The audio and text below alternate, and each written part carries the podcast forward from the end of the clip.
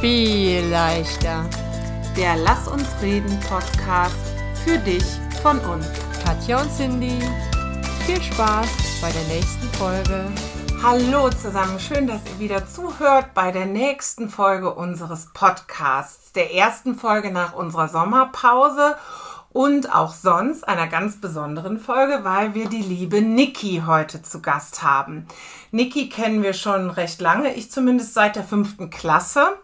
Und ähm, ja, was Niki zu erzählen hat und so weiter, ähm, das hört ihr gleich. Okay, ich muss jetzt auch noch was sagen, da bin ich jetzt ein bisschen unvorbereitet. Also ein herzliches Willkommen auch von mir.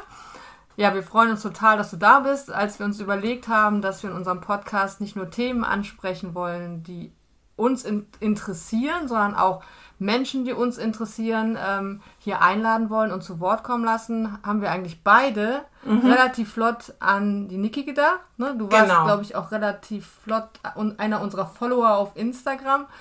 Und ähm, ja, und ja, schön, dass das heute geklappt hat. Und ja, bitte.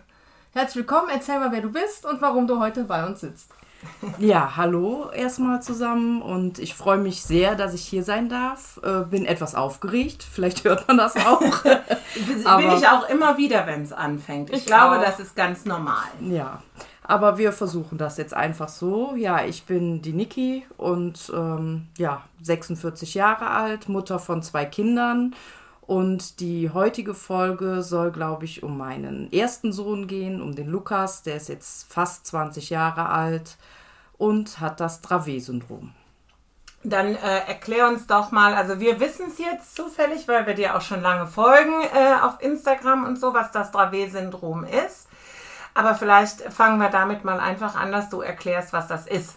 Genau, das Dravet-Syndrom, das ist äh, also ein Gendefekt der, ähm, ich drücke das jetzt mal ganz laienhaft aus, eine ähm, Epilepsie, eine schwere therapieresistente Epilepsie bei den meisten Kindern auslöst und äh, in den meisten Fällen auch eine ähm, geistige Behinderung. Es gibt zwar ein paar Fälle, wo die Kinder geistig topfit sind, mhm. die also wirklich bis zum Realschulabschluss oder sonstiges sind, aber die meisten sind doch eher geistig beeinträchtigt. Und so ist es auch bei unserem Lukas. Also der Lukas gilt als therapieresistent. Man kann ihn also schwer mit Medikamenten die Epilepsie einstellen. Und er hat halt auch die geistige Behinderung. Man könnte ihn jetzt so, ich beschreibe ihn immer im Benjamin Blümchen-Alter. Ah, ist er stehen geblieben.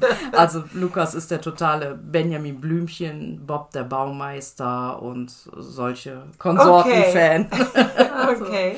Ja. Und ähm, wann habt ihr das gemerkt? Wusstet ihr das schon, als Lukas zur Welt kam? Oder äh, wie hat sich das irgendwie entwickelt? Ja, also wie der Lukas geboren wurde, äh, habe ich eigentlich ein gesundes äh, Kind gefeiert. Ne? Okay. Also ich habe den im Arm gehabt und habe mich total gefreut und äh, wusste von allem nichts. Okay. Und dann hat er sich aber mit zwei Tagen, also er war zwei Tage alt, im Krankenhaus haben wir da noch gelegen, hat er sich wie steif gemacht wie so ein kleines Brettchen und hat geschrien wie am Spieß. Und ich war total schockiert. Ich denke, was, was ist jetzt? Und ähm, dann hat er auch so mit den Händchen gezittert.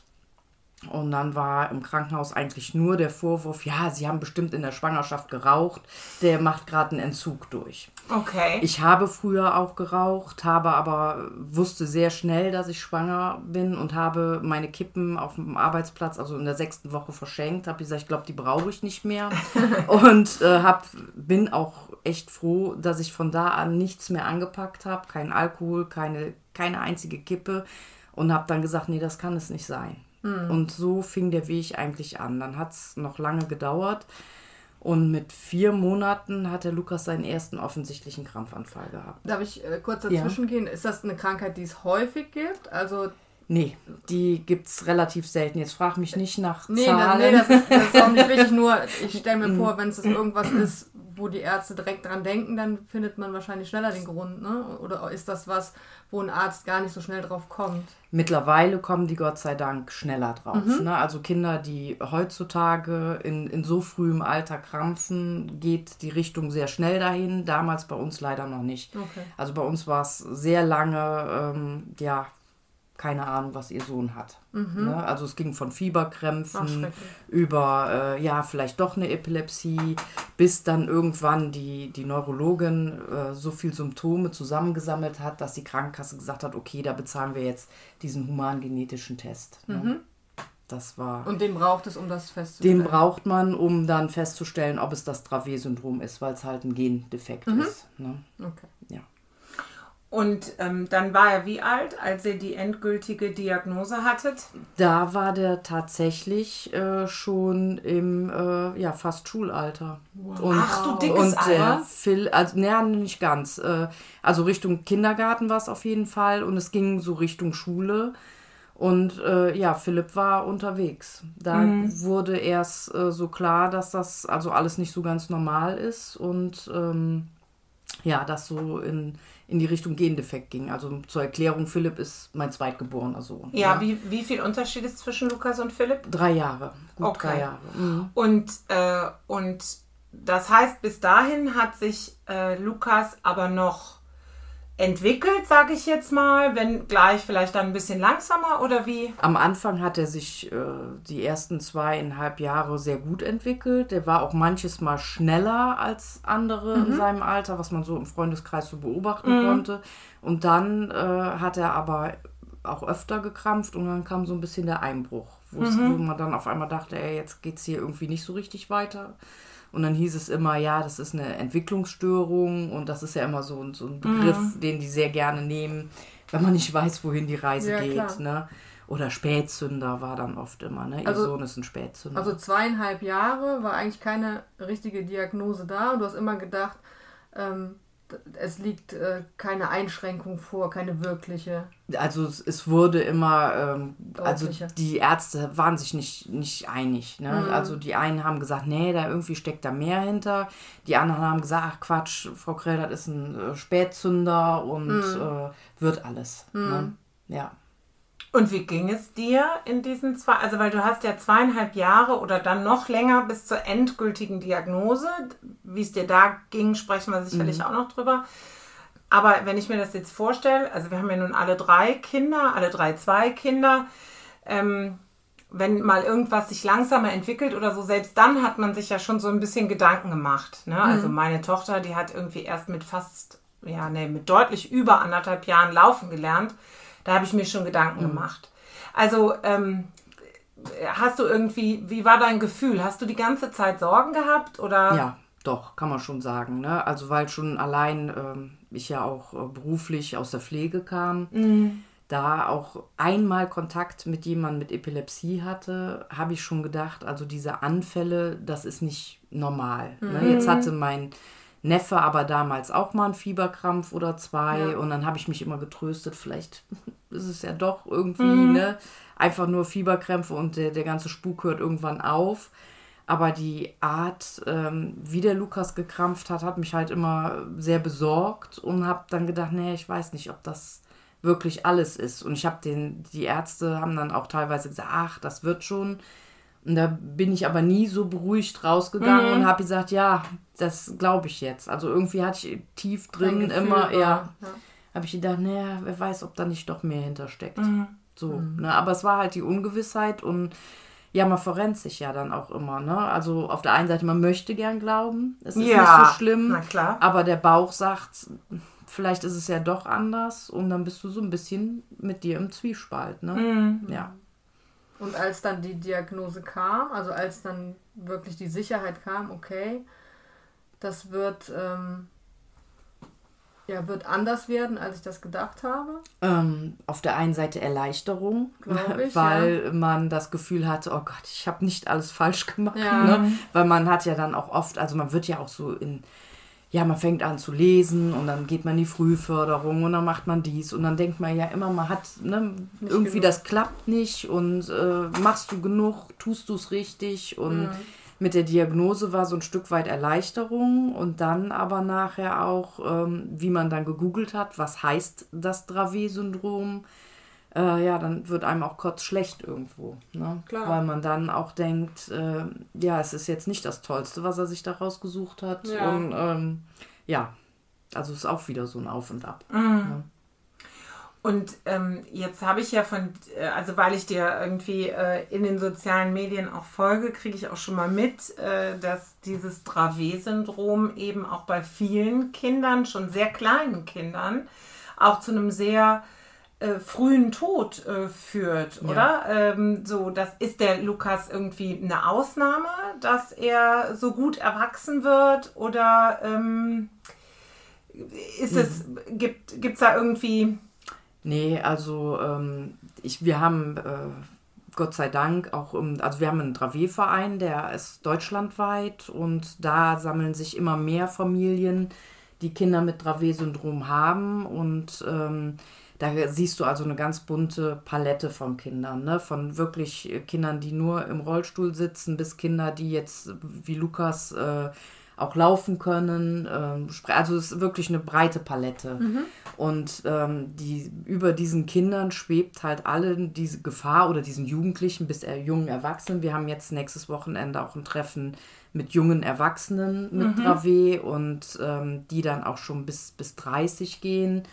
Ähm, und ähm, aber die haben halt alle die Gefahr, diesen plötzlichen Tod eines Epileptikers, dieses SADEP wird das genannt im Englischen.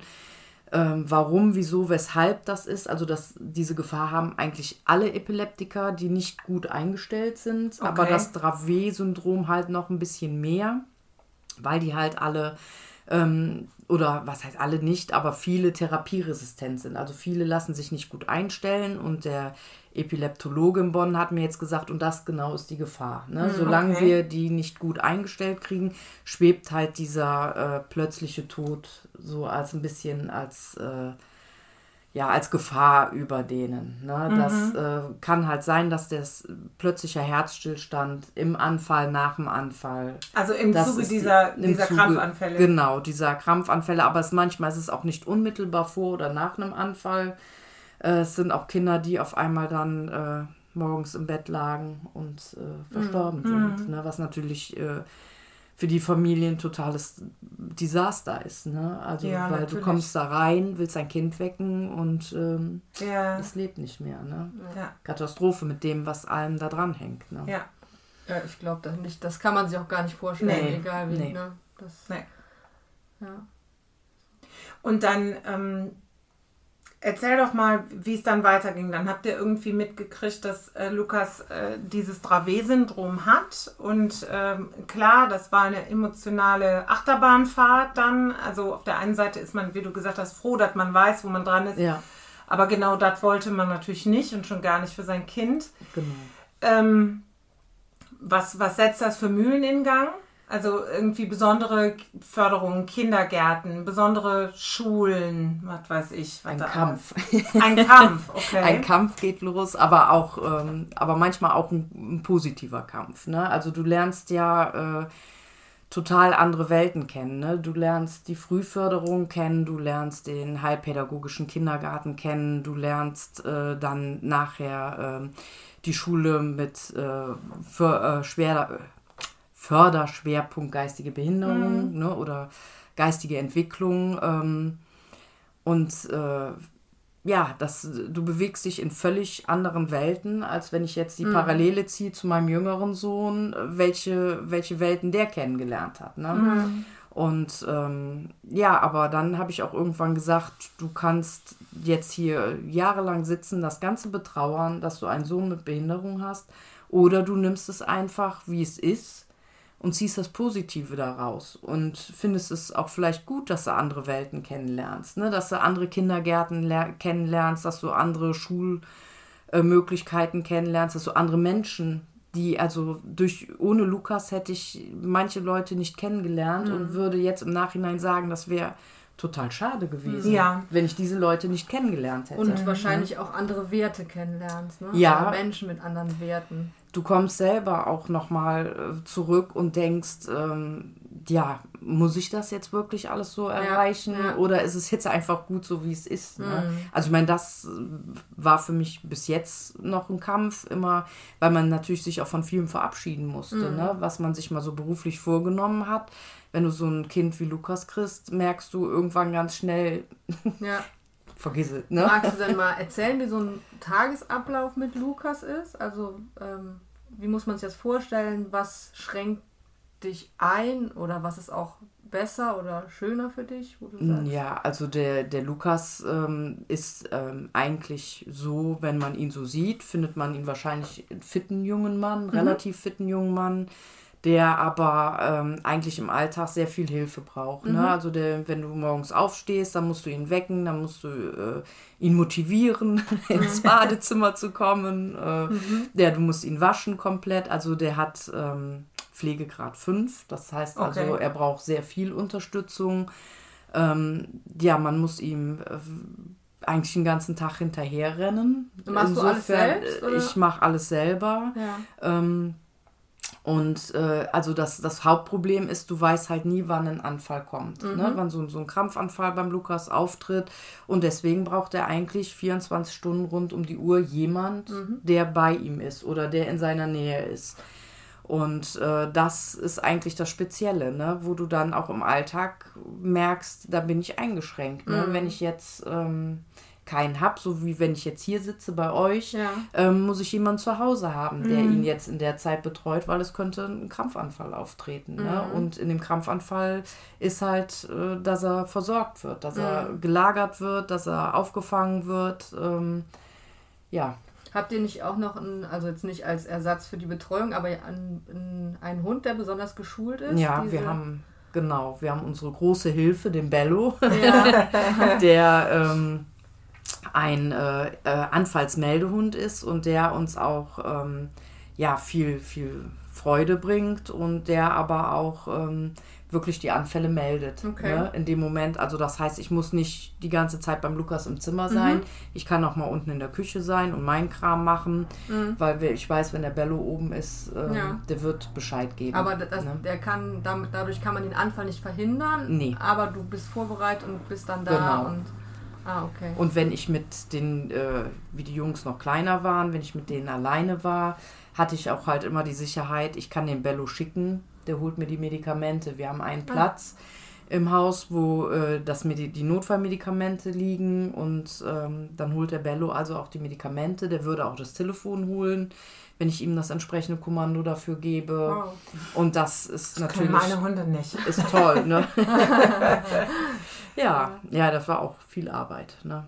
Ja, aber ihr habt den ausge also von Hundebesitzerinnen äh, Sicht gefragt. Ihr habt den ausgebildet gekauft. Nein, wir haben den äh, bekommen und mit einer tollen Frau aus dem, äh, hier aus dem Kreis, mit der Wiebke Formstein, haben wir den zusammen äh, ausgebildet. Ach, cool. ne? Das Also heißt, der er ist in von, eurer Familie ausgebildet worden. Genau, quasi. der ist, äh, das war also ein ständiges äh, Wechsel zwischen der Wiebke und mir. Unter der Woche war der bei der Wiebke, hat ganz viel bei Wiebke gelernt und äh, am Wochenende ist er dann ganz früh schon bei uns in die Familie gekommen, dass er auch direkt gesehen hat, wie tickt der Lukas und ähm, ja, wie ticken wir und ja, so war das dann anderthalb Jahre ein echt intensiver Austausch. Ja.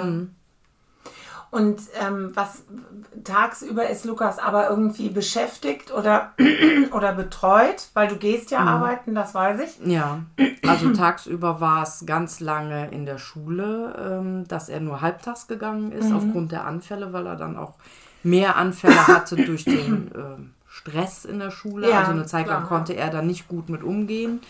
Dann haben wir aber äh, die letzten ja, dreieinhalb Jahre, habe ich dann irgendwann in der Schule gesagt, ich glaube, wir müssen mal versuchen, wieder in diesen Ganztagsmodus zu kommen, weil es dann so langsam so Richtung Werkstatt ging. Dann war in der Schule auch alle große Aufregung, oh Gott. ne? Ja. Aber ähm, ja, da sind wirklich äh, super Lehrer in Oberbahnenberg und die haben dann gesagt, ja, das äh, versuchen wir jetzt und das hat dann auch super geklappt. Und so ist der Lukas dann die letzten Jahre auch wieder ganztags in die Schule gegangen. Und jetzt ist er in der Werkstatt. Und jetzt ist er ganz frisch in der Werkstatt. Ja, Okay. Und wie BWO. geht's ihm damit? Ich glaube ganz gut. Also so wie man den, den Eindruck hat, äh, geht es dem Lukas gut damit. Mhm. Der kommt, geht morgens früh, steigt da fröhlich in den Bus und kommt auch nachmittags gut gelaunt wieder meistens. Und ja, Und so Gefühle äh, artikulieren oder so, dass er dir sagen kann, also weil sprechen Mhm. kann er, aber äh, Gefühle artikulieren ist ja schon ein bisschen schwieriger als Ja. nur zu sprechen. Mir geht's damit gut oder nicht gut, auf wie auch immer er das dann ausdrückt. Ähm, Ja, also ich denke schon, dass man an ihm gut merken kann, äh, Okay. ob ihm das gefällt oder nicht, sagen wir mal so. ne? Mhm. Okay. Wie äh, in dem Benjamin Blümchen-Alter hast du Ja. eben gesagt, da ähm, kann man eigentlich ja bei den, wenn, wenn das ist, relativ gut erkennen, wenn sie Genau, irgendwas nicht genau. gut Sehr finden. deutlich, sehr ja. deutlich erkennen, wenn sie irgendwas nicht gut finden. Das, ne? äh, das ist auch bei ihm so. Ja. Ja, Ja. ja, gut, das Doch. kann man sich ja relativ gut Ja. vorstellen. Ja, das stimmt. Ähm, ja. Ich habe noch eine Frage zu deiner Rolle als Mutter. Mhm. Du hast ja gesagt, ihr habt dann noch einen zweiten Sohn bekommen. Mhm. Wie, ähm, ja, wie ist das für dich? Ist es ist er logisch oder ich glaube, dass es logisch ist, dass äh, Lukas etwas mehr Aufmerksamkeit braucht. Ähm, hast du dann schon mal ein schlechtes Gewissen oder hast du das Gefühl, du vernachlässigst äh, ein Kind oder? Ähm, Ja, das äh, hatte ich ganz oft, das Gefühl. Ja. Ne? Also ich habe immer versucht, beide gleich zu halten. Mhm. Das ging natürlich manchmal nicht, ne? Weil, und der, mein jüngerer Sohn, der war auch immer so ein Wirbelwind. Ja. Ne? Und also, mir hat mal eine Ergotherapeutin gesagt, also ihre Kinder sind keine Anfängerkinder. Definitiv nicht. Ja, okay. Was ist denn da schiefgelaufen ne, bei der Bestellung? ja, genau. Aber ähm, ich habe dann irgendwann gesagt, ja, das ist einfach wahrscheinlich meine Aufgabe, Ja. so mit den beiden klarzukommen. Und ähm, ich glaube, das hat auch ganz gut funktioniert. Ja. Ne? Also ich habe mit meinem jüngeren Sohn zum Beispiel einen Angelschein zusammen gemacht, ähm, weil dem seine große Leidenschaft sind die Fische und das Angeln. Und dann habe ich gesagt, gut, dann äh, nehme ich mir jede Woche die anderthalb Stunden und Ja. Büffel auch. Und äh, Ja, ich Ja. glaube glaub schon, dass die da ähm, dann auch den Drang haben, mal die Mama für sich alleine vielleicht zu Ja. haben. Ja, ne? Weil du ja schon, wie du eben gesagt hast, sehr, sehr viel Zeit, also eigentlich immer mit der Aufmerksamkeit bei Lukas sein Ja. musst. Ne? Und dadurch, dass wir auch, ähm, dass ich auch nur einige Zeit alleinerziehend war mit den beiden, das war natürlich auch nochmal eine Herausforderung. Aber ähm, das war eigentlich auch eine schöne Zeit, weil dann sind wir auch zu dritt in Urlaub gefahren, war Ja. spannend. Manche haben gesagt, oh Gott, was wagst du da? Ne? Aber es äh, war schon gut. Ne? Und Ja. ich denke, das ähm, hat uns drei auch zusammengeschweißt. Ne? Ja, Und ähm, ja, ich habe auch zum, immer gesagt, wir müssen jetzt das Beste versuchen, draus zu machen. Mhm. Ne? Ja. Und du hast gerade gesagt, das war auch dann immer schön im Urlaub.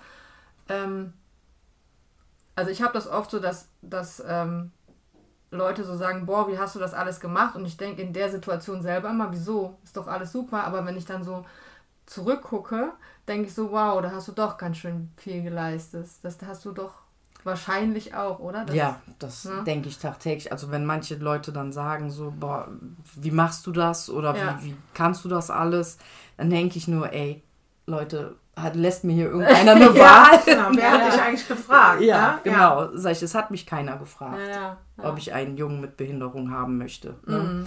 Das, das kriegt man und ähm, dann denke ich, ist es die Aufgabe zu gucken, wie gehe ich damit um. Mhm. Ne?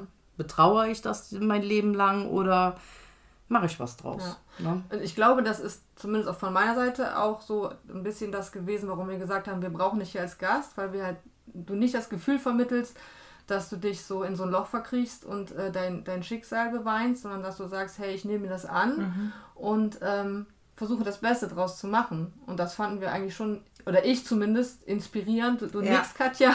Ja, ich also, du stimmst mir zu. Und ja, das ist halt das, ähm, was die Welt auch braucht, zu sagen, hey, auch wenn alles nicht so rund läuft, ähm, Ja. Ich versuche Ja, das Beste draus das- zu machen. versuche ich auch immer. Ähm, auch so, ich, wir haben zum Beispiel bei uns im Verein ganz viele, die sagen, mein Kind leidet am Dravet-Syndrom. Ich zum Beispiel sage, da komme ich überhaupt nicht mit klar, weil ich finde, der Lukas leidet nicht. Der leidet vielleicht in dem Moment, wo er einen Anfall hat und aus, aus dem Hier und Jetzt gerissen wird. Das wird, er kann es mir nicht in Worte fassen, aber das stelle ich mir halt so vor, dass er das nicht schön findet, wenn was Tolles war und er kippt um ähm, und er weiß, wacht dann an einem anderen Ort, an Ort wieder Zeit, auf. Ne? Wie oft hat er Anfälle? Also ich meine, wird man wahrscheinlich nur einen Durchschnittswert sagen können, aber Der hat äh, bis zu im Moment bis zu sechs großen Anfällen im Monat. Ne, das ist relativ wenig im Moment Okay. Wir hatten schon schlimmere Phasen gehabt.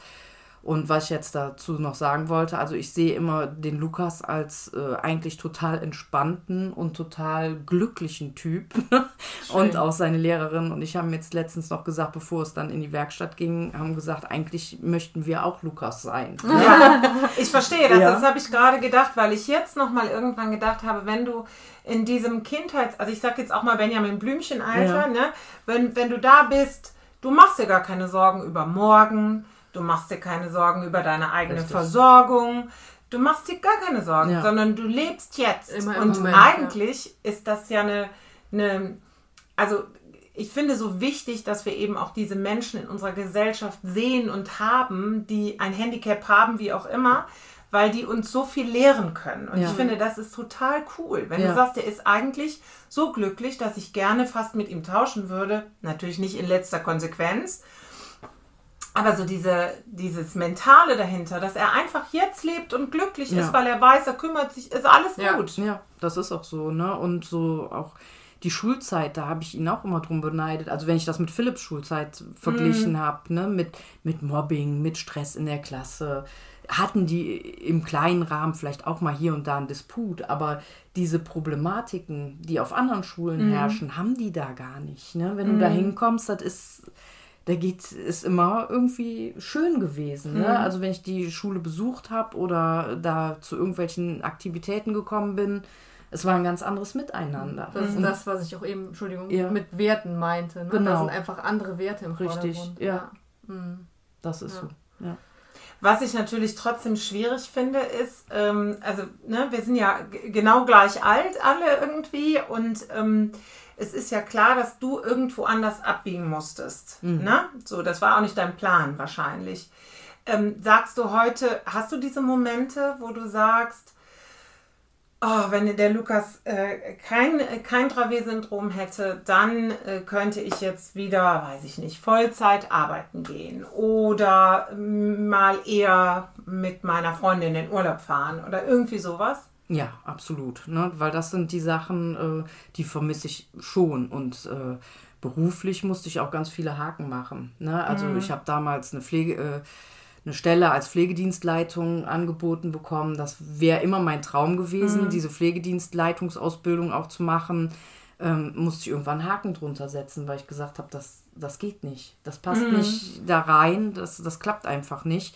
Oder auch äh, verreisen mit, äh, mit meinen Freundinnen oder so. Äh, muss ich auch immer mhm. bis jetzt einen Haken dran setzen und sagen, nee, das ist leider noch nicht. Ne? Und ähm, ja, auf der einen Seite betrauerst du das natürlich auch ein Stück weit. Ne? Aber auf der anderen Seite, ähm, ja, denke ich, vielleicht kommt es ja noch. Ja. ja, oder, ja, oder es kommt anders, sagen wir es mal genau. so. Ne? Ja. Ähm, passend dazu die Frage, wo holst du die Energie? Also wo sammelst du deine Kraft, um diese Leistung zu bringen? Puh, ja. Weil das, ist, das muss ja. Ja, das ist eine gute Frage. Also ähm, ich versuche mittlerweile ähm, ja, weil ich gesundheitlich auch einen Absturz so ein bisschen hatte, äh, merke ich jetzt, meine Kräfte sind auch begrenzt. Manches Mal frage ich mich, wo hast du all die Jahre diese Kräfte hergeholt? Wahrscheinlich auch ähm, ein Stück weit in, in der Liebe zu meinen Kindern einfach, ja. ne? Weil ähm, zu sagen, also aufgeben ist keine Option, ne, in dem Moment. Und ähm, ja, jetzt versuche ich das viel auch auf mich, mich wieder zu fokussieren, mhm. ja, so ein bisschen Achtsamkeitstraining zu betreiben, Yoga zu betreiben. Ja, so ein Stück weit das, was man auch zu Hause machen kann. Ähm, mein Lebensgefährte und ich, wir haben das gleiche Hobby im Garten, was zu tun und äh, uns da wieder so drauf ja. zu besinnen. Ne? Das sind so unsere, mhm. Ja, wir haben einen äh, Stellplatz an der Bigge dass wir uns da schon mal zurückziehen und verkrümeln. Das sind so unsere ja, Kraftmomente. Genau, unsere ja, Kraftgeber. Schön. Ja. Schön. Ja. Äh, zum Schluss würde ich, würd ich dir gerne noch die Frage stellen. Wir haben, bevor das Mikro an war, schon mal das kurz angesprochen. Da habe gesagt, stopp, stopp, stopp, weil ich finde, das ist so ein, eine schöne Endfrage. Wie sollen Leute dich ansprechen? Also wenn sie Interesse an dem Thema haben, da ist ja eine gewisse ähm, Angst oft, jemanden anzusprechen oder du wirst ja wahrscheinlich auch immer irgendwie angeguckt werden. Ne? Du bist, wenn, wenn du in die Öffentlichkeit. Du, wie sollen die Leute dich ansprechen? Offen oder sagst du, ich möchte, möchte da einfach nicht drüber sprechen? Wobei ich das nicht glaube, weil du redest gerade im Podcast darüber. Ja. nee, also ich äh, finde es immer super, wenn mich Leute ansprechen. Also wir waren auch damals in der Mutter-Kind-Kur und dann haben die Mütter nicht getraut, uns zu fragen, was mit dem Lukas mhm. ist. Da kamen die Kinder an den Tisch. Und da habe ich auch zu den Kindern gesagt, ich finde das so super, dass ihr fragt und habt denen das wirklich erklärt bis ins kleinste Detail, warum der Lukas einen Helm trägt, warum der schon mal, wenn die alle spielen, umkippt und so komisch da liegt. Und ähm, ich finde, das ist der Weg. Hm. Ne, wir müssen oder wir sollten alle offen damit umgehen. Nur so verstehen unsere Mitmenschen auch, warum der Lukas in dem Moment das macht, was er macht. Hm. Ne? Ja. Warum äh, und das kann man nur durch Gespräche. Ja. Ne? Und ich bin da absolut für Offenheit. Ja, ja, das ist doch gut. Also ich kann auch die andere Seite verstehen, weil ähm, was man nicht kennt, macht einem immer irgendwie Angst, ne? Und ähm, ja, man möchte dann auch nicht übergriffig sein. Genau, ne? Aber man, also ich finde das ganz oft, dann, dann guckt man doch, genau. weil, mhm. weil, weil man auch nicht, weil man ähm, sensationsgeil ist, sondern weil man wirklich interessiert ja. ist. Und dann finde ich, muss man auch fragen. Also, ja. weil äh, nur zu glotzen ist auch bekloppt. Ja, richtig. Ja, genau. genau das stimmt. Okay. Ähm, ich habe noch tausend, tausend Gedanken. Hau raus. Im Notfall machen wir zwei Folgen. Äh, okay. Nee, ich möchte, was mir noch wichtig ist, du hast äh, mal so eine schöne Geschichte gepostet über Holland, glaube ja. ich. Äh, kannst du die kurz, also nur kurz die Botschaft ja. vielleicht noch so, weil ich finde, das ist ein, ist ein schönes Schlusswort irgendwie. Ja, das ist die äh, Willkommen in Holland, meinst du wahrscheinlich, genau. ne? Diese ähm, wo jemand äh, auch an, immer wieder angesprochen wird und diese Situation äh, zu erklären, wie es ist, ein behindertes Kind großzuziehen. Und da geht es halt darum, dass man, wenn man schwanger ist, dass man sich ja dann irgendwie darauf vorbereitet, auf diese Reise und diese äh, Schriftsteller, ich komme jetzt gerade nicht mehr auf den Namen, die die Geschichte geschrieben hat, die hat das halt mit Italien verglichen. Ne? Ähm, und die hat sich dann Reiseführer für Italien gekauft und äh, bereitet sich darauf vor. Und dann sitzt sie nachher im Flugzeug, also so Richtung Entbindung, ist so dann dieses Bild. Ähm, und äh, dann sagt auf einmal eine Stewardess, ja, willkommen in Holland. Und dann sagt sie auch ganz entsetzt, ja, wieso Holland? Ich habe doch Italien gebucht und äh, was soll ich in Holland? Und äh, sagt aber dann nachher auch, ähm, ja, wenn ich Holland nicht kennengelernt hätte, dann würde ich Rembrandt nicht kennen, dann mhm. würde ich die Tulpen nicht kennen. Und ähm, ja, so geht mir das auch ein Stück weit. Also ich vergleiche das immer mit unserer ähm, Reise. Wir haben Holland kennengelernt und wir haben aber auch netterweise Italien kennengelernt. Ne? Ja. Also ich kenne ja. beide Länder und bin da unendlich dankbar für. Ja, ja. Das ist eine schöne Geschichte, ja. Genau, die hat mich auch sehr bewegt. Deswegen war mir das noch wichtig. Das ist ein Buch oder nur ein... Äh, nee, das ist so eine, äh, so eine Kurzgeschichte. Mhm, okay. Und ähm, okay. die wird aber oft in, in vielen Foren, mhm. wo es um, um Menschen mit Behinderung geht. Okay. Ja. So als, als Einstieg. Und diese Geschichte hat mir damals wirklich eine Mutter im Krankenhaus gegeben, wie ich ähm, also erfahren habe, dass beim Lukas mehr dahinter steckt und wo so ein bisschen mein Weltbild anfing zu bröckeln. Und dann hatte ich mir die Geschichte auf den Tisch gelegt, hier, les mal und ähm, muss ich heute noch dran denken, ja. Mhm. mhm. Genau. Ja. Und Holland ist schön. Ich war neulich da. Ja. also ne, es, ist, es ist ja wirklich so, äh, also ähm, wir alle sind ja irgendwie individuell und ähm, der Lukas ist ein bisschen individueller. Der braucht einfach, das ist glaube ich der Punkt, der braucht mehr äh, Unterstützung. Der braucht dich anders als der Kleine. Mhm. Kleine in Anführungszeichen. ja. ähm, aber es hat eben auch einen ganz, ganz großen Wert einfach. Ich stelle noch eine Frage. Im Zweifel äh, überziehen wir. wir haben schon überzogen. Ähm, wenn du so an die Zukunft denkst, ähm, also das ist ja, glaube ich, wäre so meine, meine, mein Bauchweg, weil wir merken ja jetzt schon mit Ende 40, ähm, äh, dass unsere Kräfte schwinden und die werden ja immer mehr äh, schwinden. Hast du dir, was da überlegt man bestimmt mehr, wenn man ein Kind mit Handicap hat? Mhm. Ich hatte ja jetzt den Fall, dass ich im Sommer wirklich akut ins Krankenhaus gekommen bin und nicht mehr so funktionieren konnte, wie ich sonst immer funktioniert mhm. habe. Und ähm, ja, und dann habe ich gedacht, verdammt, ne, da ist ein Punkt, also wo auch wirklich in der Schule ja schon langsam darauf vorbereitet wird, ne, was stellen Sie sich denn mal vor? Und mhm. ich habe auch, es gab eine Zeit, da war 2018, da war der Lukas sehr schlecht dran und da mussten wir auch nochmal zwei Wochen in die Klinik. Und hättest du mich da gefragt, hätte ich gesagt, niemals denke ich darüber nach und der bleibt bei mir bis, bis ans Ende. Ne? Mhm. Ähm, das habe ich revidiert und mhm. ich denke jetzt doch darüber nach, ähm, wie wird es sein, wenn der Lukas irgendwo wohnt. Ne? Ja. Eine Wohneinrichtung. Ähm, und da bin ich auch jetzt wirklich am gucken, hier rum im Oberbergischen zu gucken, wo könnte ein Platz für Lukas sein. Mhm. Ne? Weil ich denke auch, ähm, ja, wenn du ein gesundes Kind hast, was auf die 20 zugeht, ähm, die machen sich auch auf den Weg. Ja. So ist ne? das. Richtig, genau. Und, ja.